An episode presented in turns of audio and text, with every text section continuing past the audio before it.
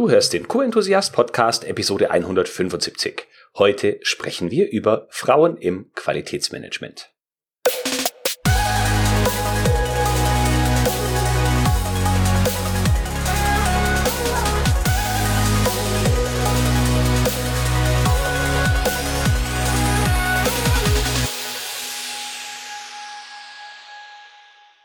Ein enthusiastisches Hallo und willkommen zu einer neuen Podcast-Episode. Ich bin Florian Frankl und heute gibt's mal wieder ein Interview für dich. Du bist natürlich immer noch im Podcast mit der QM Umsetzungsgarantie. Thema heute ist Frauen im Qualitätsmanagement. Da ich selbst da jetzt nicht der ausgewiesene Experte zu dem Thema bin und maximal eine Meinung dazu habe, habe ich heute eine kompetente Interviewpartnerin zu Gast, nämlich die Daniela Köfler von der Schütte Quality Solutions. Sie ist nicht nur Gründerin und Inhaberin der Schütte Quality Solutions, sondern auch First- und Second-Party-Auditorin für IATF 16949, VDA 6.3 und VDA 6.5 Prozessauditorin und sie hat außerdem den Six Sigma Green Belt. Mit ihrem Unternehmen kümmert sie sich um Qualitätsmanagement, Zertifizierung und Beratung, Prozessoptimierung, Prozessdigitalisierung, Projektmanagement, Mitarbeitermotivation und auch Corona-Krisenmanagement. Mit ihr habe ich ein wenig darüber philosophiert, ob und wenn ja, inwiefern wir Unterschiede zwischen Männern und Frauen im Qualitätsmanagement sehen und was das eine Geschlecht vielleicht von dem anderen Geschlecht in dieser Beziehung lernen kann. Ich lade dich herzlich dazu ein, mit uns zu diesem Thema auf LinkedIn zu diskutieren. Du wirst, wenn du diese Episode hörst, dort einen Beitrag finden. Wenn du mit Daniela oder mir oder uns beiden dort vernetzt bist, auf jeden Fall. Falls nicht, überleg dir, ob es nicht vielleicht Sinn macht, dir auch ein LinkedIn-Profil anzulegen. Ist gratis und dort gibt's jetzt nicht nur von mir, sondern auch von ganz vielen anderen ähm, Inhaltsschaffenden sehr viel Mehrwert zu lesen und zu sehen. Jetzt habe ich wieder genug gequasselt, rein ins Gespräch mit Daniela Köfler zum Thema Frauen im Qualitätsmanagement. Ja, Daniela, freut mich, dass du dir Zeit für unser Gespräch nimmst zu einem sehr, sehr spannenden, aber vielleicht auch kontroversen Thema Frauen im Qualitätsmanagement. Herzlich willkommen ja, im Podcast. Ich freue mich, dass ich da sein darf und äh, ja, bin auch gespannt, wo sich unser Gespräch hin entwickelt. Ja, ich auch, ich auch. Ich habe ein paar Worte im Intro über dich äh, gesagt, aber vielleicht ist es besser, wenn du dich mal kurz in einem oder zwei Sätzen auf den Punkt selbst vorstellst. Was machst du? Was macht deine Firma? Ähm, ja. Ja, mein Name ist Daniela Köfler. Ich habe mich selbstständig gemacht mit dem Unternehmen Schütte Quality Solution. Ähm, ich habe den Schwerpunkt natürlich im Qualitätsmanagement, mache aber auch die anderen Managementsysteme, also Energie und Umwelt ich selbst bin jetzt vor kurzem auch berufen worden zum Zertifizierungsauditor. Das ist auch ein Bereich, der mir sehr viel Freude bereitet, weil man auch einfach ja viele andere Standards von anderen Beraterkollegen auch sehen kann und dann halt auch sein Spektrum kontinuierlich erweitert.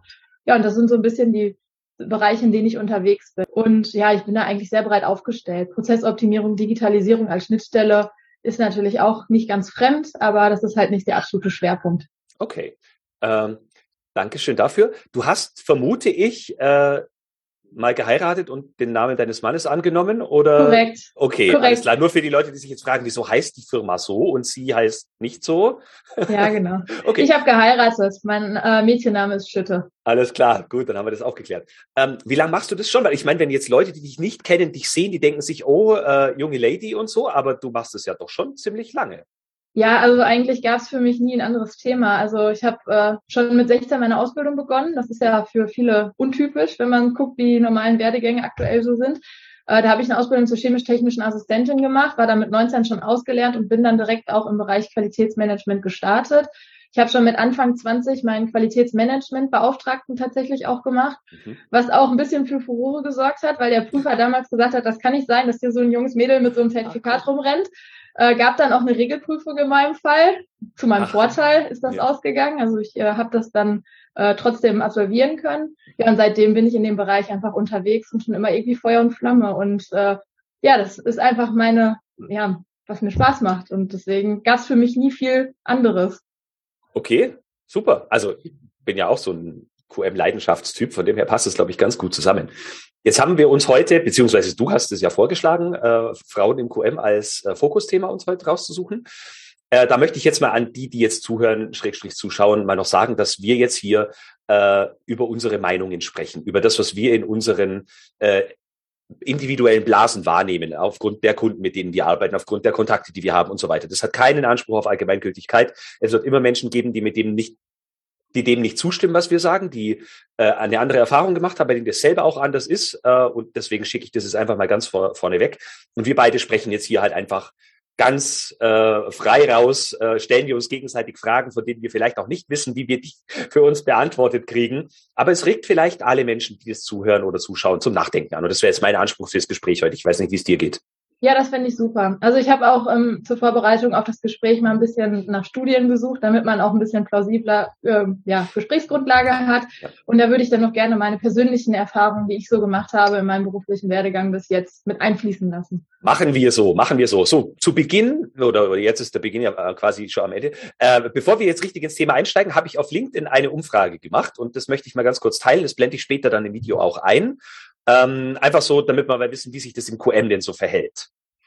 Ähm, Bildschirm teilen und dann hier, genau. Ich war etwas überrascht über das Ergebnis. Äh, also ich habe gefragt, äh, weiblich mit Leitungsfunktion, weiblich ohne Leitungsfunktion und männlich mit und männlich ohne Leitungsfunktion. Und du siehst, dass die äh, Damen, egal ob mit oder ohne Leitungsfunktion, ein bisschen in der Minderheit sind, verglichen mit den Männern, aber nicht viel.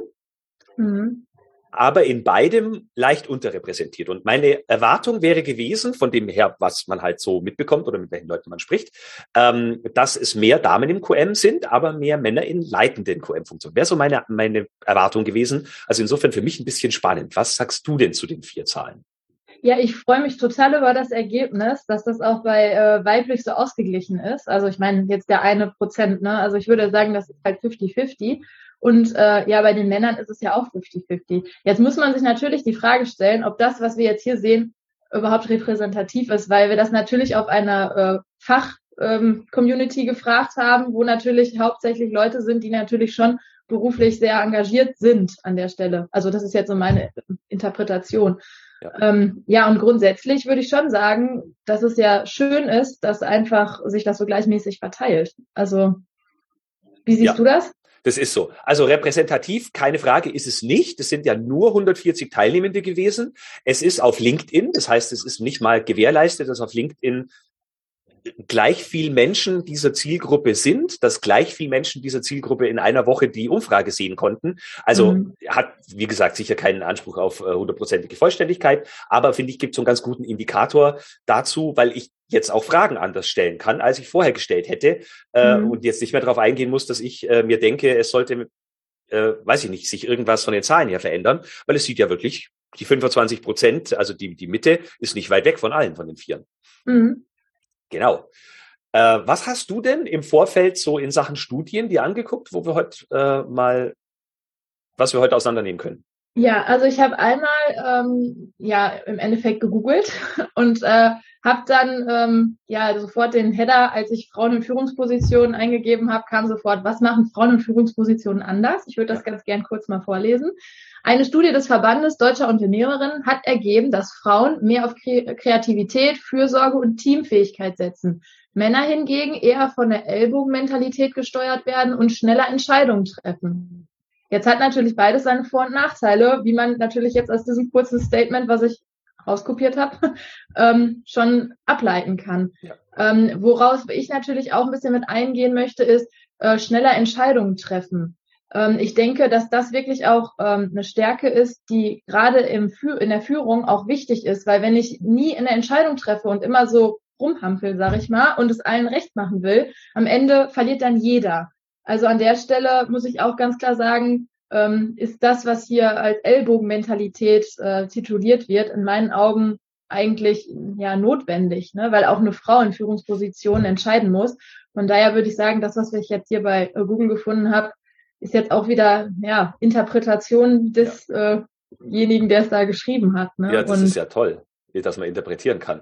Äh, erstmal ja. brauchen wir, glaube ich, so einen kleinen Bogen von Führungskraft zu QM. Ja.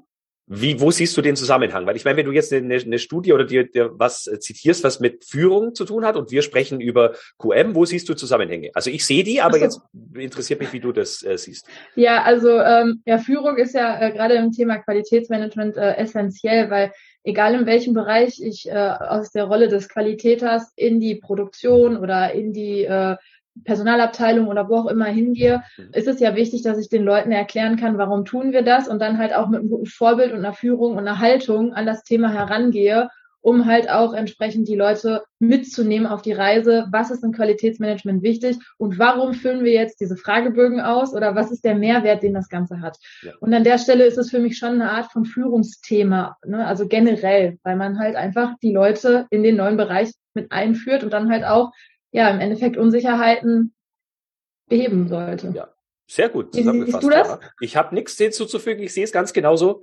Äh, wo, wo hinzufügen kann ich vielleicht noch, dass das für mich die schwierigste Art der Führung ist, weil ich die Menschen halt nicht disziplinarisch führe, sondern mhm. versuchen muss, also man spricht immer von Motivation, aber ich finde, es ist keine Motivation als solche, äh, weil ich halt Menschen dazu bewegen muss, in meinem Sinne qualitätsmäßig tätig zu werden, sie aber nicht zwingen kann. Ja, ja, und das ist, finde ich, auch das äh, Allerwichtigste im Qualitätsmanagement, dass man dann wirklich auch immer wieder kontinuierlich dran bleibt, mit einer sehr positiven Einstellung rangeht, immer wieder den Mehrwert äh, auch entsprechend vertreten kann, damit da auch die Leute mitgehen und nicht anfangen dagegen zu steuern, weil dann verliert das System einfach. Das stimmt. Was ich jetzt an dem, was du vorgelesen hast, noch nicht so ganz äh, oder wo ich nicht konform gehe mit, ist, dass man das Thema Entscheidungen treffen mit Ellbogen gleichsetzt. Weil das mhm. ist es nicht. Eine Entscheidung zu treffen ist erstmal äh, eine Ansage, in welche Richtung ich gehe. Ja, wie, wie siehst du das mit dem, mit dem Ellbogen und äh, Entscheidungen? Das ist ja äh, etwas, was ich halt, was bei Google relevant für die Leute ist. Also diese Ellbogenmentalität, das finde ich, ist ein Wort, das äh, an der Stelle da auch nicht wirklich zielführend ist. Ne? Also wie siehst du das? Ich finde, dass Entscheidungen treffen erstmal was Positives ist. In dem Augenblick, wo ich aber andere Entscheidungen oder andere Meinungen nicht höre, nicht zulasse und die Entscheidung nur darauf basiert, dass ich den besten Vorteil habe, dann ist es für mich diese Ellenbogengeschichte. Mehr für mich, weniger für die anderen. Und das sehe ich problematisch und aber auch da würde ich sagen, also würde ich zustimmen. Ich äh, erlebe halt eher, dass es von Männern kommt als von Frauen, wobei es natürlich auch die Art und Weise, wie sie kommunizieren, sein kann. Es kann durchaus sein, dass die Frauen sich für ihre Belange genauso einsetzen, nur halt es anders kommunizieren. Die Arten, mhm. wie Konflikte geführt werden, sind, glaube ich, zwischen den Geschlechtern auch so ein bisschen unterschiedlich. Und darum könnte ich jetzt gar nicht sagen, dass die Männer mehr Ellbogen haben als die Frauen. Ich bin ja aktuell noch für das Labor verantwortlich bei uns. Und das sind tatsächlich nur Frauen. Sowohl die Laborleiterin als auch die Laborantinnen sind alles Damen. Ähm, und dann rede ich natürlich schon auch öfter mal mit meiner Laborleiterin und frage sie, wie sie das empfindet. Gibt es da irgendwelche Unterschiede, weil das nur Damen sind? Wie, äh, äh, wie findet sie zum Beispiel raus, wenn es irgendwie Spannungen zwischen den Leuten gibt? Und ich kann das immer ganz gut vergleichen mit unserer Produktionsabteilung. Für die bin ich zwar nicht verantwortlich, aber das sind meine Güte, 90 Prozent wahrscheinlich Männer. Und da kann man ruhig mal gucken, äh, da gibt es in beiden Gruppen wahrscheinlich ähnlich von der Anzahl her, ähnlich viele Konflikte, Meinungsverschiedenheiten etc. Aber wie die sich halt ausdrücken und wie man die beigelegt bekommt und so, da ist die Strategie vielleicht unterschiedlich. Mhm. So würde ich denken, könnte man sich das vielleicht erschließen. Ja, das könnte gut möglich sein. Also ich denke, es hängt auch ein bisschen ab von dem Bereich, in dem man ist. Äh, was ist das für ein Bereich, äh, wo du das Labor leitest? Ähm, wir sind im Lebensmittelsektor und machen äh, Milchpulver, ganz platt gesagt. Mhm. Ja, okay. Ja, das hängt vielleicht auch ein bisschen damit zusammen. Ne? Also ich äh, habe zum Beispiel die Erfahrung, ich bin ja hauptsächlich in produzierenden Unternehmen unterwegs und in ja. der Produktion arbeiten dann halt wirklich vorwiegend Männer. Ja.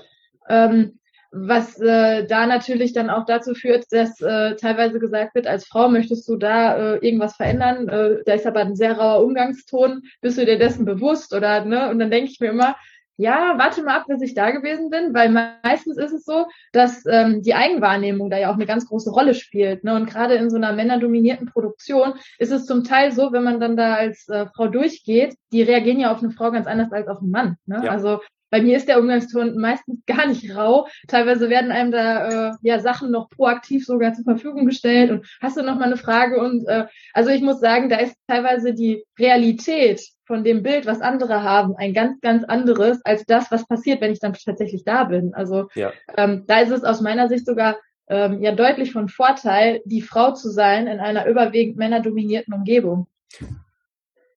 Da gibt es jetzt natürlich zwei Möglichkeiten oder auch eine Mischform davon. Möglichkeit eins ist die Art und Weise, wie du kommunizierst. Hm. Möglichkeit zwei ist die Tatsache, dass du eine Frau bist und dass die Person, weiß ich nicht, eine Art Beschützerinstinkt auspackt oder was auch immer, wie man das nennen will. Was glaubst du, trifft da eher zu? Das kann ich nicht richtig beurteilen. Also ich glaube nicht, dass ich den Eindruck erwecke, dass jemand mich beschützen müsste, weil eigentlich ähm, fordere ich ja Dinge ein. Also das glaube ich nicht. Ähm, ich denke, es ist zum Teil so, dass man vielleicht schon manchmal unterschätzt wird als, äh, ich sage jetzt auch mal gerade Blondine in der Produktion. Ne? Also das ist halt leider Klischee. Ne? Also kann man halt nichts gegen machen. Es ist wahrscheinlich auch ähm, ja auch sehr abhängig davon, wie die individuellen Personen dann auch reagieren. Ne? Ich kann ja immer nur aus meiner Sicht jetzt gerade sprechen. Ja. Und ähm, ja, ich habe da wirklich echt keine Probleme. Also ich kann nicht genau, äh, ja, ich habe das nie so richtig analysieren können, weil ich ja auch nicht mit denen ins Gespräch gehe und sage, warum bist du jetzt nett zu mir oder ne, warum, warum gibst du mir das jetzt schneller als dem anderen oder so? Ne, das, das mache ich ja nicht. Ne? Aber ich denke immer, ich gehe mal sehr respektvoll mit allen Leuten um und habe dann natürlich auch oft das Glück, dass sie genauso respektvoll bei mir sind und dass sie dann im Endeffekt auch ja, die Ergebnisse liefern, die ich brauche. Ja. Was ich aber auch weiß, was mir nachgesagt wird, ist, wenn man die Fristen zum Beispiel, die mit mir vereinbart werden, ähm, ja nicht einhält, die wissen ganz genau, ich komme wieder. Also ich bin da so ein bisschen der Terrier, ne? Und deswegen wissen die ganz genau, ich bleibe zwar immer freundlich, aber zur Not eskaliere ich halt und ja. ähm, gehe halt kontinuierlich den Weg, dass ich halt immer wieder nachpasse. Ne? Also ja. die werden mich nicht los, bis ich das Ergebnis habe. Okay. Das heißt, es gibt vielleicht so einen kleinen man kann das als Bonus oder Malus sehen, ganz am Anfang, wenn man die Person noch nicht kennt, weil man vielleicht ein bisschen unterschätzt wird und es vielleicht auch so ein wenig nutzen kann, indem man, also ich mache das auch ganz gerne, dass ich halt einfach mal ein bisschen dümmere Fragen stelle, in Anführungsstrichen, um die Leute so ein wenig aus der Reserve zu locken. Ähm, mhm. Ich glaube, das kann man in der Situation dann auch ganz gut, aber äh, das würde für mich dann bedeuten, wenn die Art und Weise, wie du kommunizierst, ein Mann genauso machen würde, würdest du zu den gleichen Ergebnissen kommen. Also würden beide zu den gleichen Ergebnissen kommen können. Ich denke schon. Ich kann es aber nur aus der Sicht, in der ich mich ja. jetzt gerade befinde, wirklich bestätigen. Also, aber ich meine, das ist ja auch einfach so, ne? Jemand, der sich respektvoll anderen Menschen gegenüber verhält, der wird ja auch anders behandelt. Also ich meine, das ist ja, ne, brauchen wir ja keine Studie für. Das kann ja, glaube ich, jeder aus seinem privaten Umfeld auch selbst auch beurteilen. Ja. Ja, das ist so. Und ich meine, das ist jetzt ja eigentlich ein gutes Zeichen für, äh, für beide Seiten, die jetzt hier zuhören und zuschauen, ähm, dass es also wirklich auf die Art und Weise der Kommunikation ankommt und dass keiner von beiden sagen muss, sowohl die Frauen, sie werden jetzt unterdrückt, als auch die Männer. Äh, kein Mensch hört mir zu, weil ich halt zu sehr den Alpha spiele, äh, dass sie mhm. das nicht als Ausrede nehmen können, sondern eigentlich sie mit den Fähigkeiten ausgestattet wären, ja. ihren Erfolg selber zu machen. Ja, es ist sogar einmal eine ganz lustige Situation passiert. Äh, da waren wir auch äh, mit äh, so einem Audit-Team in einem ähm, Hotel. Halt, äh, da ist ja dann immer abends meistens äh, ja noch irgendwie so eine Essensveranstaltung. Ja. Und dann sind wir mit einem Auditorenteam essen gegangen und ich war halt erst am nächsten Tag dran und habe da auch wirklich das Qualitätsmanagement vorgestellt. Und dann hat er irgendwie, ich hatte eine weiße Bluse an und ein schwarzes Jackett. Und dann äh, wollte der Lead-Auditor bei mir was zu trinken bestellen, was natürlich echt, ja, das hat, das war natürlich wirklich witzig, oh weil in dem Moment da jeder eigentlich im Boden versunken ist und er hat es überhaupt nicht gecheckt, wirklich nicht. Ich habe mich dann neben ihn aufgesetzt, dann hat er wahrscheinlich irgendwie gedacht, was macht die jetzt? Ne? Und dann habe ich mich halt vorgestellt. Ähm, also da muss ich auch ehrlich sagen, das war für mich eines der lockersten Audit-Situationen am nächsten Tag, die es überhaupt gegeben hat, weil der hat mich ja sowas von unterschätzt und äh, das war halt dann irgendwie auf so einer anderen Ebene. Ne? Also der hat sich jetzt zwar nicht so richtig entschuldigt, dass er gesagt hat, Entschuldigung, ne, bla bla bla, ne, aber man hat schon gemerkt, es tat ihm schon irgendwie leid und er war auch echt peinlich berührt, ne. Aber da denke ich mir auch, guck mal, du hast nur in deiner Klischeeschublade gedacht ja. und hast überhaupt nicht den Gedanken zugelassen, dass ich zu dem Audit-Team gehöre. Ja. Also da muss ich schon ein bisschen spunzeln. Ja, das stimmt. Also, ja, aber das sind halt Situationen, die passieren, ne? Aber spielt einem auch in die Karten. Also wenn man unterschätzt wird, ist doch immer gut. Ja, ist aber auch ein souveräner Umgang damit wichtig. Ich könnte mir vorstellen, dass du die Situation auch locker hättest richtig verkacken können, so nach dem Motto, ähm, ich bin da dann jetzt die, äh, wenn die alle mich für eine Kellnerin halten, äh, dann habe ich selber vielleicht von mir auch eine andere Einstellung, wenn ich dann am nächsten Tag ins Audit gehe. Also damit nee. souverän umzugehen, ist auch äh, wichtig. Gar nicht.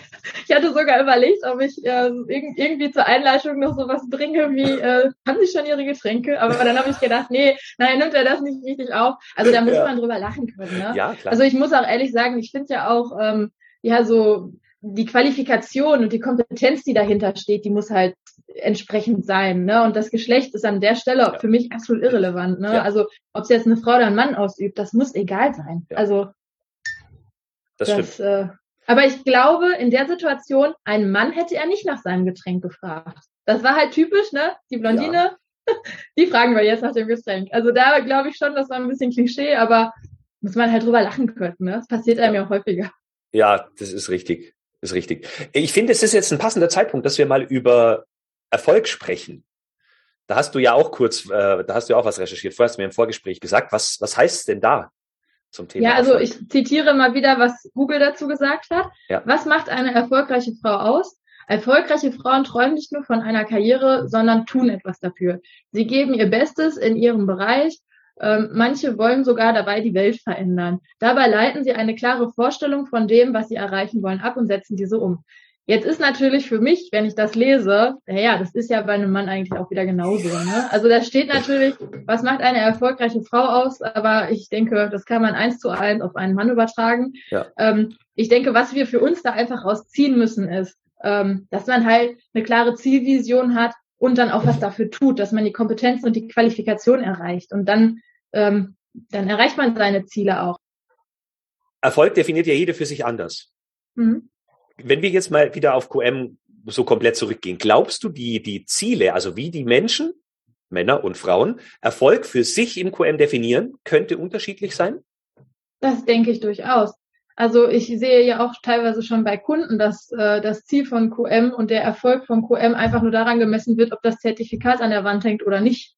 Also wenn man es jetzt mal ganz tief runterstapelt, ne, und natürlich hat jeder ja individuelle Anforderungen an QM-System, was eigentlich auch ein bisschen schade ist, weil, also ich meine, aus der intrinsischsten Motivation, die ich heraus habe, soll das QM-System dazu dienen, eine Verbesserung der Organisation zu erzielen.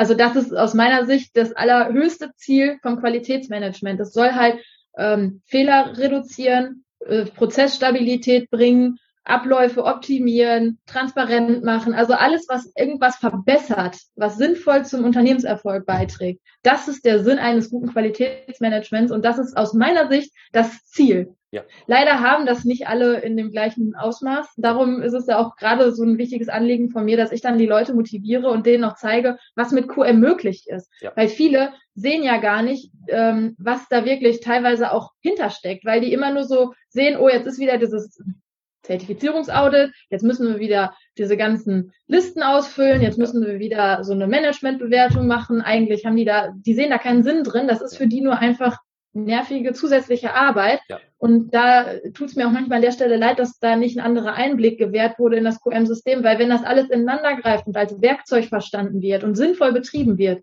dann ist das ja eigentlich alles, das sind ja Dinge, die ein Unternehmer sowieso tut, halt in einer anderen Art und Weise. Richtig. Und deswegen ist es für mich ein ganz wichtiges Anliegen, da einfach auch ein bisschen aufzuklären und zu zeigen, QM muss gar nicht wehtun, das kann dir einfach helfen. Ja, und wenn wir jetzt auf den persönlichen Erfolg runtergehen, glaubst du, es gibt so einen Unterschied wie, ich mache mal ganz platt, äh, mhm. der, der, der, der Mann äh, lässt sich eher motivieren, sein Ziel ist die Gehaltserhöhung. Und bei den Damen ist das Ziel, ich will von meinen Kollegen fachlich anerkannt werden und äh, möglichst in Harmonie arbeiten. So in der Richtung. Glaubst du, da gibt es äh, geschlechterspezifische persönliche Erfolgsunterschiede oder glaubst du, das ist identisch und kommt, hängt von der Persönlichkeit jedes Einzelnen ab? Also das fällt mir schwer, das so zu beschreiben. Also ich kann aus, da kann ich auch wieder nur aus meiner Sicht sprechen. Also ja. mein Ziel ist es halt immer, ähm, das halt so ja optimiert wie möglich in der Situation für alle zu schaffen, damit man eine verlässlich, zum Beispiel in der Kommunikation mit, mit Kollegen, ist ja wichtig, dass man abgegrenzte Arbeitsbereiche, Aufgabenfelder hat, dass man weiß, hier kümmert sich der drum, da kümmert sich der andere drum. Oder ähm, verstehe ich deine Frage gerade nicht richtig? Es könnte sein, dass wir ein bisschen aneinander vorbeireden, was aber nichts ja. macht. Ähm, also wir nehmen mal als Beispiel uns beide. Wir sind beide selbstständig in einem ähnlichen ja. Bereich, haben ähnliche Kunden vermutlich. Äh, bei mir vielleicht ein bisschen mehr in die Richtung Weiterbildung, bei dir ein bisschen mehr Beratung vielleicht. Ähm, was mich jetzt interessiert, ist jetzt nicht unbedingt das Ziel unserer Firmen, sondern für mich ist äh, der Unterschied oder gibt es einen Unterschied in dem Ziel, das wir persönlich mit dem Betrieb unserer Unternehmen haben. Und so auch aufs QM bezogen. Gibt es einen Unterschied zwischen äh, einem Mann und einer Frau, was das persönliche Ziel betrifft, warum ich überhaupt meinen Job mache? Nicht äh, aus Perspektive der Firma, sondern aus meiner persönlichen Perspektive. Ist es finanziell getrieben? Sind es Statussymbole? Sind es persönliche äh, Dinge wie, wie so soziale Faktoren? Ob es da wohl einen Unterschied zwischen den Geschlechtern gibt, das meinte ich. Das kann ich ganz schwer beurteilen, weil ich äh, dein Drumherum sehr wenig kenne. Mhm. Und ähm, also das fällt mir schwer, das jetzt aus der Ferne so zu beschreiben. Ähm, ich würde einfach sagen, ähm, natürlich gibt es Unterschiede zwischen Mann und Frau an der Stelle. Aber jetzt konkret glaube ich, das äh, kann ich nicht, also das müsste ich in die Glaskugel gucken, kann ich nicht beurteilen. Weißt du, was mir das sagt? Das sagt mir, dass die Qualitäter selten über ihre eigenen Ziele sprechen, weil sonst könnten wir da Aussagen treffen.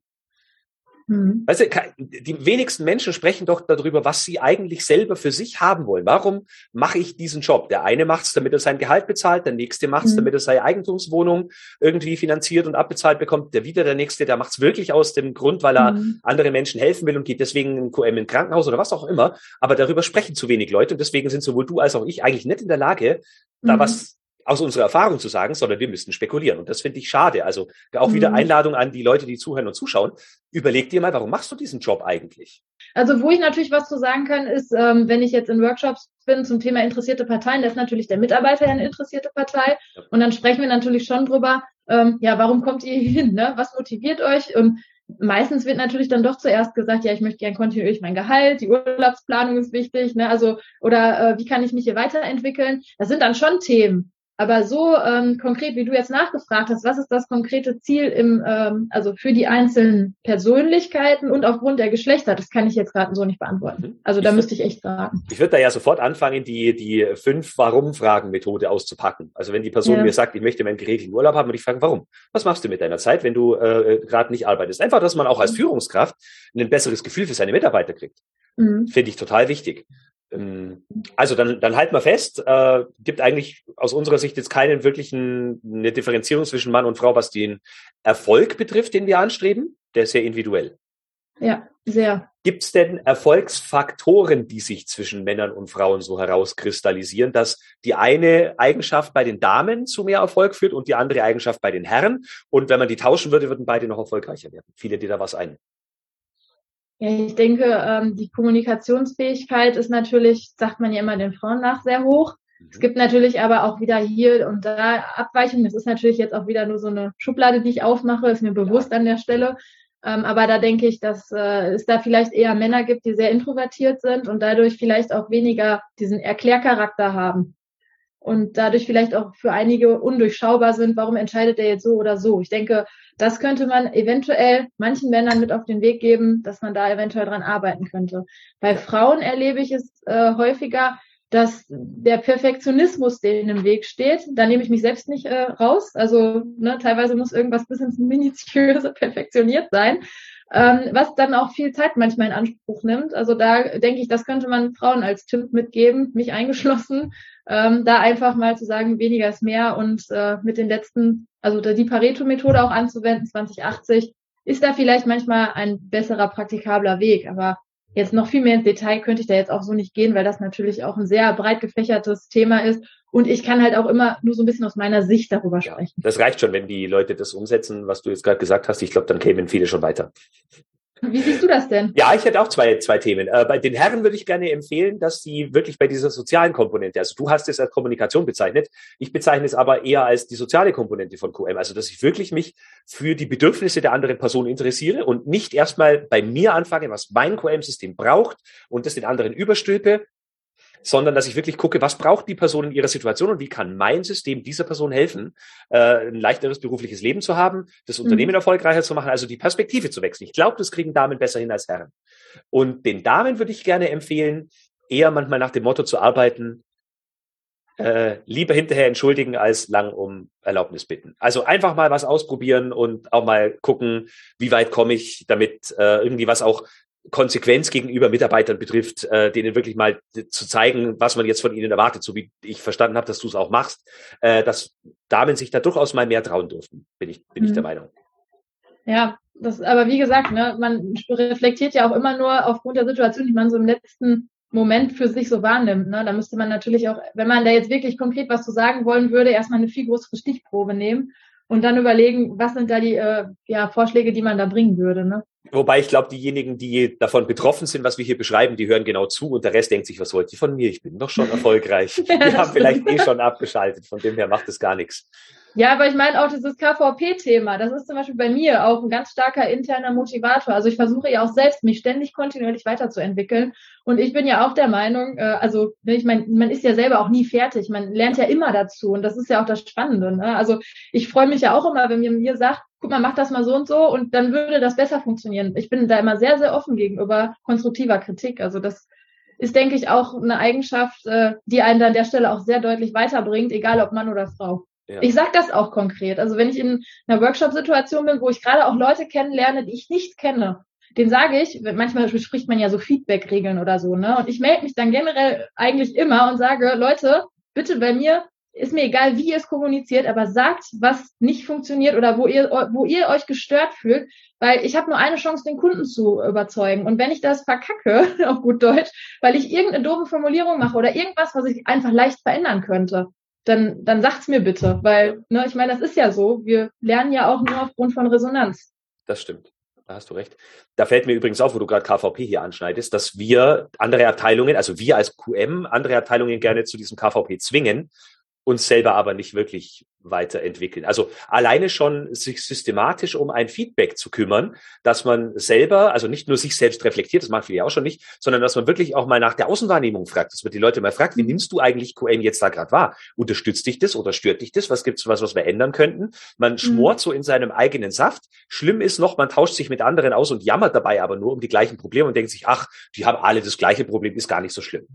Ja. Das finde ich schade. Und dass man da auch für sich so eine Systematik sieht und den Anspruch hat, ich ich will selber auch jeden Tag besser werden. Das geht nämlich auch nur über Beobachten, vielleicht sogar über Kennzahlen, die der Chef ja vielleicht auch gar nicht wissen muss. Ähm, und das fehlt mir im QM an ganz vielen Stellen. Wir erwarten mhm. und tun selber nicht das Gleiche. Mhm. Äh, lass uns mal zu einem sehr spezifischen Qualitätsmanagement-Werkzeug kommen, nämlich den Audits. Ja. Siehst du da einen Unterschied in der Art der Durchführung zwischen den Geschlechtern? An der Stelle, glaube ich, kann ich das mit Ja beantworten. Okay. Also es ist ja in der Audit-Situation so, dass die Leute oft auch in eine Stresssituation geraten. Mhm.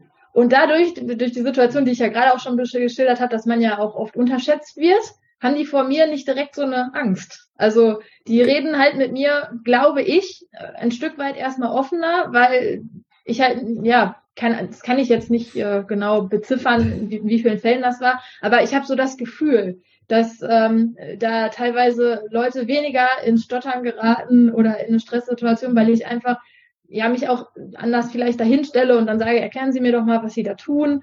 Ähm, ne, wie machen Sie das denn? Ich glaube, dass einfach da der Vorteil auf der einen Seite, dass man unterschätzt wird, wird dann da zum Vorteil, weil einfach ähm, ja da Leute auch offener mit einem ins Gespräch gehen, weil die einen halt nicht so nicht so dominant wahrnehmen. Mhm. Was natürlich nicht dazu spricht, dass man nicht kompetent an der Stelle ist. Ne? Ja. Also ich nutze die Informationen ja genau so. Aber ich spreche hier einfach mit, auf einer anderen Ebene vielleicht. Ja. Also wenn ich mal, wenn ich mal ein bisschen runterrechne, weil ich weniger Auditorinnen, als wenn ich über Zertifizierungs- und Überwachungsaudit spreche, kenne als, als Herren, äh, glaube ich, von den Prozentanteilen kenne ich genauso viele inkompetente Damen wie Herren bei den Auditoren. Also da gibt sich das, glaube ich, nichts. Insofern hast du da recht. Ähm, glaubst du, es ist ein Unterschied auch in den Fragetechniken? Also grundsätzlich lernt ja jeder Auditor die Fragetechniken, die man stellen soll. Ne? Also offene Fragen und äh, wie man fragt und dass man erstmal zuhört. Also das sind ja Techniken, die jeder Auditor erstmal von der Pike auf gleich lernen muss. Da gibt's ja auch eine Richtlinie, nach der wir alle ausgebildet sind, damit wir alle den ähnlichen, ähm, ja, auch die Fragetechniken gleich anwenden. Ne? Also, dass man zum Beispiel nicht Antworten in den Mund legt und so weiter. Ne? Also, das sollte ja erstmal ja, gleich aufgestellt sein. Aber grundsätzlich denke ich, das äh,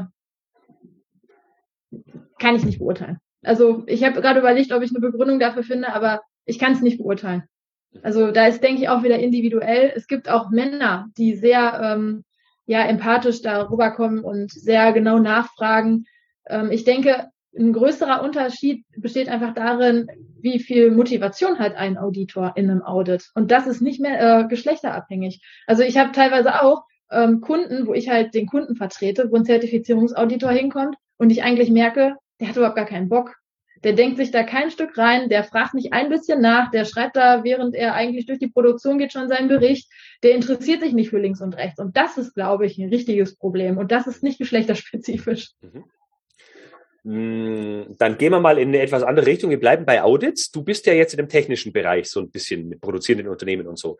Ja. Siehst du, siehst du da Unterschiede, dass äh, Frauen, die schlechteren Auditorinnen in einem technischen Bereich sind, weil man sagt ihnen schlechteres technisches Verständnis nach oder genau umgekehrt? Oder siehst du das gar nicht? Also ich frage also, jetzt ohne Hintergedanken, es interessiert mich einfach. Nee, alles gut. Ich äh, bin ja auch eine Frau im technischen ja. Bereich. Also ich habe die Erfahrung gemacht, persönlich auch. Ähm, als Frau ist es natürlich so klar, man muss erstmal, man kommt da als Blondine ne, in die Produktion, da wird man natürlich erstmal komisch angeguckt. Dann ist natürlich auch wichtig, dass man vielleicht auch ein Stück weit besser vorbereitet ist. Also ich bin noch nie irgendwo reingegangen und wusste nicht genau, was die tun. Weil ich natürlich, je besser vorbereitet ich bin, umso sicherer kann ich auch auftreten. Und ähm, ich denke, eine, eine Frau im technischen Bereich, also das ist jetzt wirklich richtig äh, am Märchen-like. Also es, die Frauen sind ja halt da in keinster Weise irgendwo noch äh, benachteiligt gegenüber Männern. Ähm, sondern es ist eher so, dass man ja auch dann ganz schnell ins Gespräch kommt und der andere erzählt dann ja. Ne, also da kommt ja eher die, Spra äh, die Fragetechnik wieder zum Tragen. Ne? Ähm, was machen Sie denn da? Und dann erklärt er das ja. Und ich denke, an der Stelle ist eher die Kompetenz und die Qualifikation gefragt, dass man eine schnelle Auffassungsgabe hat. Ja. Und da spricht ja weder das Geschlecht der Frau gegen noch des Mannes. Also das hat weniger was mit, also natürlich braucht man technisches Grundverständnis, aber das hat man ja. Ansonsten wäre man für den Scope, also man spricht da ja von Scopes, gar nicht zugelassen. Oh, da widerspreche ich jetzt. Okay. Also da kenne ich zu viele Beispiele, die wirklich überhaupt gar keine Ahnung von der Branche haben, die sie da jetzt gerade auditieren, aber das trotzdem machen. Ich glaube, die Zertifizierungsunternehmen, die haben auch echt Notstand, die richtigen Leute zu finden. Jetzt vielleicht nicht für so große Dinge wie die ISO 9001 oder diese ISO-Sachen, aber gerade wenn es in so kleine Nischendinge geht wie wir sind äh, gentechnikfrei zertifiziert. Da gibt's vielleicht nicht viele oder Futtermittelzertifizierungen. Da kenne ich so viele Auditoren, denen, egal ob Männlein oder Weiblein, denen gehört, die Berechtigung, Audits zu machen, schlichtweg entzogen. Also da weiß ich nicht, ob man noch nach der Auswahl ein bisschen besser gucken müsste von den Zertifizierern her. Ja, okay, dann, aber das äh, steht auf einem anderen Blatt Papier. Ja. Aber grundsätzlich äh, kann ich nicht sagen, dass das davon Vor- oder Nachteil ist, Mann oder Frau zu sein. Also mhm. gar nicht. Okay, vielleicht zahlenmäßig ist ein Unterschied, weil ich glaube, in der Vergangenheit einfach weniger Frauen in die Richtung der technischen Berufe gegangen sind. Ähm, mhm. Aber das ändert sich, denke ich mal. Ist es ein Unterschied? Also ich nehme das so wahr, dass männliche Auditoren viel mehr über sich selber sprechen und viel weniger zuhören. Bei Frauen nehme ich es anders wahr. Die sind eher, die wollen hören, also was ja ein Audit auch das, das Sinn davon ist, die wollen hören, was die Auditier, äh, Auditierten zu sagen haben. Ja, lustigerweise hatte ich vor drei Wochen ein Audit äh, von einem Zertifizierungsauditor. Also ich habe das Unternehmen beraten und dann halt entsprechend vertreten und der hat in einer Tour über sich erzählt. Das ist sogar so ausgeartet, dass ich äh, danach den Kunden angeguckt habe und gefragt habe, ob der nochmal wiederkommen soll. Weil ich meine, man zahlt ja auch viel Geld dafür. Ähm, und im Endeffekt hat er uns erzählt, wo er im Urlaub war und was er nicht alles macht. Also das war natürlich auch, glaube ich, echt äh, so ein Highlight, äh, wie man es genau nicht macht. Aber das war echt anstrengend und ich habe mich auch selber geärgert, weil der hat natürlich meinen Tag versaut und von dem Kunden auch noch und wir saßen da und haben den noch bezahlt. Ne? Also, aber das ist auch äh, wirklich, was darf nicht passieren und äh, ich denke, das wird auch noch Konsequenzen an der Stelle haben. Ich kenne halt keine Frau, bei der mir das jemals so gegangen wäre, dass sie da mehr über sich ja. oder über ihre Erfahrung erzählt, sondern die wirken auf mich sehr häufig, die, die ich kennengelernt habe, professioneller. So einfach muss man, muss man sagen. Die haben ihr Ziel mhm. stärker im Fokus, die lassen sich nicht so leicht ablenken von irgendwelchem anderen Kram, den sie eigentlich gar nicht auf ihrer Checkliste haben, den sie aber gerade super fancy finden. Die reden auch seltener darüber, dass sie beim vorigen Kunden irgendwas gesehen haben, was jetzt jede Firma unbedingt einsetzen muss. Ja, das stimmt. Das, das, das stimmt. Wenn du das gerade so beschreibst, das kann ich doch ein Stück weit auch unterstützen. Das stimmt. Also ich, ich kann halt aus meiner Sicht sprechen. Also ich bin immer mega äh, vorbereitet, weil ich auch so einen hohen Anspruch an mich selbst habe und genau dieses Klischee die Blondine in der Produktion nicht erfüllen will. Also ne, ich glaube, dass eigentlich das, was da als äh, Klischee vorspringt, genau dazu führt, dass ich genau das Gegenteil bin. Also das ist, glaube ich, so könnte man es auch unterstreichen und vielleicht geht es vielen anderen Frauen auch so. Ja, das kann durchaus. Könnte sein. ich mir halt vorstellen. Ja, ich finde, es ist eigentlich eine sehr gute Botschaft, die wir ganz am Anfang des Interviews hatten, äh, dass es äh, fast 50-50 äh, zwischen Männern und Frauen ist und jetzt QM überhaupt gar keine Domäne in einer von den beiden Richtungen hat. Das finde ich eigentlich eine sehr gute Sache. Ich glaube, das hilft auch so, einer, so einem Fachbereich, wenn man diese Diversität hat. Mhm. Und auch den, den Unternehmen, die sich letztendlich von beiden die, das Beste raussuchen, in Anführungsstrichen können, die, die die besten, sag mal, Kompetenzen oder Soft Skills oder so. Hm. Ja, ich denke, man muss seinem Bauchgefühl da auch einfach ein Stück weit vertrauen und äh, überlegen, was habe ich jetzt für eine ähm, Art der Unternehmensstruktur von den Mitarbeitern und was passt da gerade gut rein. Ja. Also, und es ist wirklich so, ähm, da sollte man auch ein Stück weit sein, seine eigene Landkarte vielleicht mal verlassen und überlegen, okay, auf mich wirkt das jetzt so, aber vielleicht kommt ja jemand anders mit einer ganz anderen An Einstellung dahin und dann entwickeln sich viele Dinge ganz anders. Das kann ja sein. Und da ist es, glaube ich, wichtig, dass man mal so ein Stück weit zurücktritt und aus der Vogelperspektive auf gewisse äh, Situationen guckt oder vielleicht auch einfach mal mit einem Sparringspartner drüber redet, der eine ganz andere Einstellung hat. Ja, und das stimmt. Ich weil glaub, da kommen halt auch ganz andere Ergebnisse bei raus. Ne? Ja. Ne? Es gibt ja auch diesen Spruch, ich weiß gar nicht, von wem er ist, wenn du immer das Gleiche tust, dann erwarte kein anderes Ergebnis. Und ich glaube, das war äh, Albert Einstein sogar oder so. ja, kann sein. Und dann zitieren wir mal den. Ich weiß nicht, aber nicht von mir. Der schadet nie. Also Henry Ford oder Albert Einstein, die haben alles gesagt. Ja, ja unterm Strich. Hast du so ein kleines Resümee nach unserem Gespräch? Ja, also mein Resümee ist einfach, ähm, wenn man die entsprechenden Qualifikationen und Kompetenzen betrachtet, sollte das außer Frage stehen, welches Geschlecht jemand hat. Mhm. Also das ist fasst das, glaube ich, für mich zusammen. Mhm. Wenn wir den Schritt gehen in Richtung von Qualitätsmanagerin zu Führungskraft, glaubst du, da gibt es Unterschiede? Tun sich Damen schwerer in die, die, die Statistik zeigt ja, es ist nicht so, ähm, weil es ungefähr gleich ist. Ähm, tun die sich schwerer, befördert zu werden? Weil sie sich Glaube selber vielleicht auch unterschätzen, glaubst du nicht? Glaube ich nicht, weil jemand, der Qualitätsmanager ist, der bringt ja schon diese, diese Orientierung eh mit und der setzt ja schon sehr viel auch auf Führung, weil haben wir ja am Anfang schon drüber gesprochen. Das Einzige, was natürlich beim, äh, bei der Führungsposition aus meiner Sicht dazu kommt, ist natürlich wahrscheinlich dann die Teamverantwortung. Ne? Ja. Also wir haben jetzt nicht darüber gesprochen, was wir meinen ne, mit Qualitätsmanager und Führung, Natürlich ist die Teamverantwortung und die Führung in einem Team, dem man dann ja auch wirklich vorgesetzt ist, ähm, dann nochmal eine andere Herausforderung. Aber ich denke, dass jemand, der dann an der Stelle so weit gekommen ist, sich die Qualifikation und Kompetenz entsprechend auch aneignet oder frühzeitig erkennt, das ist nicht meine Party und auch damit einverstanden ist, wenn er sich anders positioniert. Ja. Also so reflektiert ist man meistens in der Situation, habe ich persönlich wahrgenommen schon. Ja, das stimmt. Oder wie siehst du es? Ja, doch, das sehe ich im Prinzip genauso. Also es sind natürlich immer so die Klassiker, wo man sich überlegt, auch nicht fair, aber wie hoch ist das Schwangerschaftsrisiko und diesen ganzen Kram, äh, mhm. den, den, den natürlich Führungskräfte sich auch auch anschauen. Ich meine, das ist natürlich nicht, also auf der einen Seite muss man sich natürlich, darf man sich freuen darüber, wenn äh, die Bevölkerung halt einfach nicht sinkt, sondern es auch genügend Nachwuchs gibt. Auf der anderen Seite, wenn man zum Beispiel jetzt ein Labor hat, wo halt nur Damen sind und vier pro Jahr schwanger werden im Schnitt, dann ist es ein businesstechnisch eine Herausforderung, das mit ja. adäquaten Kräften aufzufüllen, die dann nur einen Teilzeitvertrag kriegen und auch nur eine Befristung. Das ist schwierig, aber ansonsten stimme ich dir absolut zu. Und ich finde auch, dass ähm, ähm, wie formuliere ich das jetzt am besten?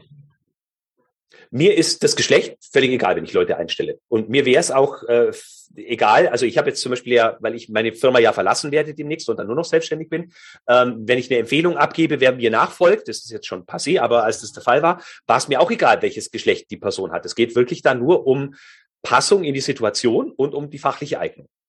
Hm. Ja, ich denke, das ist auch am zielführendsten. Ne? Natürlich, ja. wie du gerade beschrieben hast, ist das Risiko, dass man als Frau durch Schwangerschaft oder durch die äh, erste Zeit mit dem Kind natürlich ausfällt. Natürlich ist das so. Aber ich denke, dass äh, Frauen, die dann auch wirklich äh, motiviert sind, äh, diese Situation auch gut umgehen, indem sie schon entsprechend vorbeugen, ne? Dinge delegieren, Aufgabenpakete entsprechend in richtig kompetente Hände geben. Also ich habe das in einem Projekt, da war ich auch als äh, ja, Projektleiter eingesetzt. Ähm, gesehen, da war eine sehr, sehr, äh, das war eine absolute Powerfrau. Mhm. Ja, die hat das von zu Hause total gut gemanagt. Die war zwar gar nicht vor Ort, aber die hatte da ihre Leute, die hat das gut vorbereitet, die hatte eine hundertprozentige Akzeptanz von ihrem Team. Also ähm, das hat man kaum gemerkt, dass die nicht vor Ort war. Also die hat das echt super hingekriegt. Ne? Und ich muss echt sagen, an der Stelle, wenn man das will, dann geht eine ganze Menge. Ja. Und ich meine ganz ehrlich, man muss es ja auch mal so betrachten. Jeder von uns, der hier auf der Welt ist, der ist ja irgendwann, der hat ja eine Mutter, ne? Jeder, ja, ist ja, ja. so. Und das, das ist ja so, ne? Ich meine, das als Nachteil zu werten, das finde ich äh, schrecklich, dass man als Frau irgendwann ein Kind kriegt. Ja, das ist so, aber ja. ähm, das darf aus meiner Sicht auf gar keinen Fall zum Nachteil werden. Ne? Also was dafür halt wichtig ist von beiden Seiten, ist halt auch offene Kommunikation. Ich finde, wenn man genau. das so tabuisiert, und es fängt ja schon im Bewerbungsgespräch an, dass man die Frage nicht stellen darf, ähm, da, damit fängt's an. Wenn man aber ja also als Führungskraft weiß ich ja, sind meine, meine Mitarbeiterinnen in, ich sag's mal böse, gebärfähig im Alter oder nicht, äh, mhm. haben sie jetzt gerade irgendwie seit zwei Jahren einen Partner dann oder bauen gerade oder so, das deutet sich ja alles an. Aber wenn ich offen bin und mit den Leuten wirklich spreche mhm. und so, dann kann man auch vieles organisatorisch einfach regeln. Dann kann man mal nachfragen, würdest du denn dann planen, ein ganzes Jahr auszufallen oder zwei oder drei oder was ist denn? Ja. Da kann man vielleicht auch schon mal eine gewisse Zeit vorher vorplanen. Und das finde ich halt einfach schade, dass das, glaube ich, oft nicht gemacht wird. Von ja, beiden Seiten nicht. Ja, und ich denke, das ist genau der Punkt, dass du sagst, man muss da halt offen kommunikativ drüber sprechen. Also ich persönlich bin auch vor zwölf Wochen Mutter geworden und das funktioniert sehr gut, weil ich einfach ein äh, total starkes Umfeld habe, was mich an der Stelle unterstützt. Und ähm, zum Beispiel mein Mann ist auf 80 Prozent gegangen, das hätte es ja früher auch nie gegeben, ne, damit ich halt meine Selbstständigkeit weiter ausüben kann. Ja. Ich habe hier so einen Schwiegerengel im Haus wohnen, der unterstützt mich hier, sobald ich irgendwo, sobald die merkt, ich habe gerade ein bisschen zu viele Sachen gleichzeitig, dann fragt sie sofort, ob sie was machen kann. Und ich sag mal so, das ist natürlich immer individuell. Das ist immer alles individuell. Aber wenn man das wirklich will, dann findet man Lösungen. Und davon bin ich einfach überzeugt. Ja, das stimmt. Man findet Lösungen und man sollte halt nicht zu lange über das Problem sprechen. Und vor allem vielleicht Nein. nicht unbedingt immer nur über Probleme, die noch gar nicht passiert sind, ja. sondern eher über die, die ich jetzt gerade vor mir habe und die ich vielleicht irgendwie mit Lösungen, ähm, ja, die ich lösen möchte. Ja. So, jetzt äh, haben wir den Eindruck bekommen, dass du auf jeden Fall nicht nur zum Thema äh, der Geschlechterrolle im QM was sagen kannst, sondern auch von QM allgemein eine ganze Menge weißt. Wenn man jetzt mehr über dich erfahren will, wer soll sich denn von dir angesprochen fühlen? Also wen berätst du? Gibt es irgendwelche Branchen, ähm, äh, spezifischen Dinge? Was, was macht dir so am meisten Spaß? Mit wem arbeitest du ganz zusammen? Ja, also erstmal bevorzuge ich natürlich die Kunden, die wirklich was verändern wollen und nicht nur die Pappe an der Wand wollen. Also das erstmal vorweggeschickt. Das macht mir nicht so viel Freude. Ja, ähm, ja grundsätzlich äh, bin ich eigentlich für alle äh, Unternehmen gerne da, die irgendwas in ihrem System haben, wo sie sagen, ah, hier fehlt noch eine Stellschraube, da kannst du mal kommen und dann sprechen wir mal über das und das Thema. Da bin ich gerne da. Aber hauptsächlich bin ich in KMUs unterwegs, wo ich dann halt die komplette 9001 einführe, natürlich auch die 14001 und die 50001 ich unterstütze bei internen Audits. Ich unterstütze dann auch, wenn die Zertifizierungsaudits anstehen und dann der Zertifizierungsauditor kommt. Äh, teilweise fühlen sich da ja auch Kunden unsicher, dass ich dann dazu gebucht werde. Ich habe natürlich auch einen Automotive-Hintergrund. Also ich bin IATF-Auditorin auch, VDA 6.3, VDA 6.5 äh, mache ich auch. Ähm, aber mein, mein Hauptschwerpunkt ist irgendwie schon immer die 9001 gewesen. Also da fühle ich mich sehr wohl. Die anderen Bereiche mache ich natürlich auch sehr gerne mit, aber das ist eigentlich auch so das, wo ich am meisten gebucht bin im Moment. Mhm. Ja, und natürlich habe ich vor kurzem noch die Berufung bekommen zur Zertifizierungsauditorin. Also auch da, falls mal jemand äh, Themen hat, die sich um das Thema äh, Zertifizierungsaudit äh, drehen, gerne ansprechen. Auch falls man mit dem Zertifizierungsauditor nicht zufrieden ist äh, und man da nicht genau weiß, ist das äh, im Kompetenzbereich oder ist das eher so eine persönliche Note von dem? Da könnte ich auch gerne unterstützen. Okay, Super, danke. Ähm, du bist jetzt ja nicht die erste QM-Beraterin, die ich hier im Podcast habe. Tatsächlich bist du wahrscheinlich die vierte oder fünfte. Ja. Äh, was macht die Daniela anders als die anderen? Also so von, von der Art und Weise, wie du arbeitest. Die Themen sind ziemlich identisch oder sagen wir mal so. Was zeichnet dich da ganz besonders aus, weshalb du von Kunden gebucht wirst? Also ich weiß jetzt nicht, welche vier anderen du hattest, deswegen das kann ich auch egal. sagen, bin, wie ich, ich mich gespannt, von den vier unter unterscheide. Ähm, ja, aber grundsätzlich äh, habe ich, glaube ich, eine sehr ähm, partnerschaftliche Beziehung mit meinen Kunden. Also wir finden da immer die beste Lösung für uns im Team. Ja. Ähm, ich glaube, ich bin sehr bekannt dafür, dass ich Themen auch in den Fristen umsetze, wie sie von meinen Kunden gewünscht werden. Also wenn dann die Mitarbeiter vielleicht auch mal an der einen oder anderen Stelle nicht so mitziehen, dann überlege ich schon schnell, wie können wir das anders lösen? Oder kann ja auch mal sein, dass einer krankheitsbedingt ausfällt. Ne? Dann übernehme ich auch teilweise Themen von denen mit.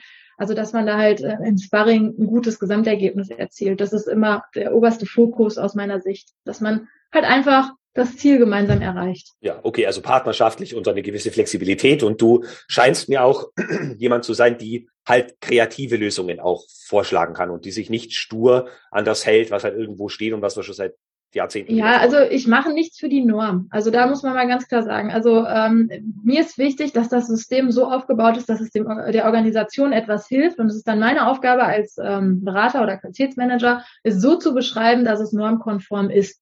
Weil machen wir uns mal nichts vor. Die meisten Sachen, die in der 9001 gefordert sind, die macht ein guter Unternehmer sowieso. Ja. Ne? Zum Beispiel Lenkung fehlerhafter Einheiten. Es ist ganz natürlich, dass wenn ein Teil ausfällt, man irgendwie regelt, was mache ich jetzt damit, damit ich das von den guten Teilen trenne. Ja. Ne? Wenn wir Tomaten einkaufen, machen wir das auch. Ja. Also, na, und das ist halt, finde ich, auch ein Stück weit die Aufgabe eines äh, externen Beraters oder auch eines gerufenen Beraters, da an der Stelle zu schauen, ähm, ja, was sind die Prozesse, die schon da sind, die normkonform sind und die so zu beschreiben, dass es für die Norm passt. Und dann gibt es eventuell noch ein paar Prozent, die wir dann eventuell nochmal überlegen sollten zu ergänzen, damit es dann normkonform wird. Ja. Ich meine, so eine Managementbewertung hätte man wahrscheinlich vorher unter dem Titel so nicht laufen lassen und auch so strukturiert vielleicht nicht. Aber grundsätzlich wird der Unternehmer sich Gedanken gemacht haben, was sind meine interessierten Parteien, weil sonst wird es den gar nicht so lange geben. Also der macht das schon. Da gebe ich dir recht. So, wenn man dich jetzt kontaktieren möchte, möchte wo sollte man als erstes hinschauen? Ja, also ich habe ähm, meine Social Media Kanäle jetzt gerade im Aufbau. Also am besten wäre es, man geht über meine Homepage, das ist äh, prozesse.nrw. Ähm, ja, ansonsten, ich bin bei Sing, LinkedIn, ähm, da bin ich auch aktiv und ja, ich würde mich freuen, wenn wir ins Gespräch kommen würden. Okay, sehr schön. Also prozesse.nrw heißt aber nicht, dass nur Leute in Nordrhein-Westfalen dich buchen können. Nein, aber da ist natürlich mein Hauptfokus. Und natürlich mit dem kleinen Baby ist das natürlich jetzt auch mein Ziel, nicht mehr nachts in Hotels äh, zu verbringen. okay. Also das hat auch einen Vorteil in mein Leben gebracht, dass ich jetzt nicht mehr so viel unterwegs bin. Ja, das glaube ich absolut. Ähm, so, Daniela, es war mir eine Freude. Es wird auf jeden Fall alles verlinkt, was äh, du jetzt gesagt hast zu deinen Kontaktmöglichkeiten, dass die Leute dich auch finden können. Und ja, ich hoffe, wir bleiben weiter in Kontakt. Mir hat das Gespräch sehr viel Freude bereitet und es war, wie ich es mir erhofft hatte, ein lockeres Gespräch äh, zu einem Thema, wo wir selber nicht ganz genau wussten, wo treibt es uns hin. Ja, das stimmt. Ich habe wirklich überlegt, was wird das wohl werden heute. Aber es hat mir auch sehr viel Spaß gemacht. Sehr schön, mir auch. Dann wünsche ich dir noch viel Erfolg und ja, wie gesagt, ich hoffe, wir bleiben in Kontakt. Ja, auf Wiedersehen. Mach's gut. Ciao. Soweit mein Gespräch mit Daniela Köfler zum Thema Frauen im Qualitätsmanagement. Wenn du mehr über Daniela und die Schütte Quality Solutions erfahren möchtest, dann findest du alles weitere unter www.prozesse.nrw. Ich glaube, du hast während des Interviews gehört, dass Daniela in Sachen Qualitätsmanagement mindestens so enthusiastisch ist wie ich. Und ich bin mir sicher, dass wir noch die ein oder andere Podcast-Episode miteinander aufnehmen werden. Ja, wir sind äh, schon bald in der letzten Oktoberwoche 2021. Wahnsinn, wie die Zeit vergeht. In der letzten Oktoberwoche habe ich noch ein paar letzte Plätze für kostenlose Kennenlerngespräche. Wenn dich ein solches Gespräch also interessiert, dann geh jetzt auf www.q-enthusiast.de-training. Warum eigentlich Training? Training ganz genau deshalb, weil, wenn wir uns dazu entschließen, dass wir beide miteinander am und im Qualitätsmanagement arbeiten, hat das immer einen Training-Coaching-Charakter. Mir ist nämlich ganz wichtig, dass die Menschen, die mit mir zusammenarbeiten, in die Selbstverantwortung und die Selbstwirksamkeit kommen. Du sollst also das Gefühl dafür bekommen, dass du das leisten kannst. Nicht, dass irgendein Berater dir was erzählt und nur exakt das, was der Berater erzählt hat, funktioniert dann für dich, sondern dass du wirklich das Gefühl dafür bekommst, dass du das leisten kannst. Dass du zwar den ein oder anderen Stups in die richtige Richtung bekommst, aber dass die Wirksamkeit von dir selbst ausgeht und du das selbst schaffst im Unternehmen, dass du selbst die Fortschritte machst, dass du selbst die Gesprächsführung in die Hand nimmst und auf Augenhöhe mit den Auditorinnen und Auditoren diskutieren kannst. Ich möchte, dass du die Person bist, die das alleine schafft. Wenn du eine Person bist, die umsetzen möchte und selbst die Erfolge erzielen möchte, ohne dass später gesagt wird, ja, da hast du ja Unterstützung von einem Berater gehabt, dann ist das kostenlose Kennenlerngespräch auf jeden Fall eine gute Wahl für dich. Und ich freue mich, wenn wir uns dann bald per Telefon austauschen. Hier nochmal der Link www.q-enthusiast.de-training. So, das war's für heute. Vielen Dank fürs Zuhören. Ich wünsche dir eine angenehme restliche Woche Schick dir enthusiastische Grüße aus dem Allgäu, wo auch immer du gerade bist, und denk immer daran, Qualität braucht kluge Köpfe. So wie dich.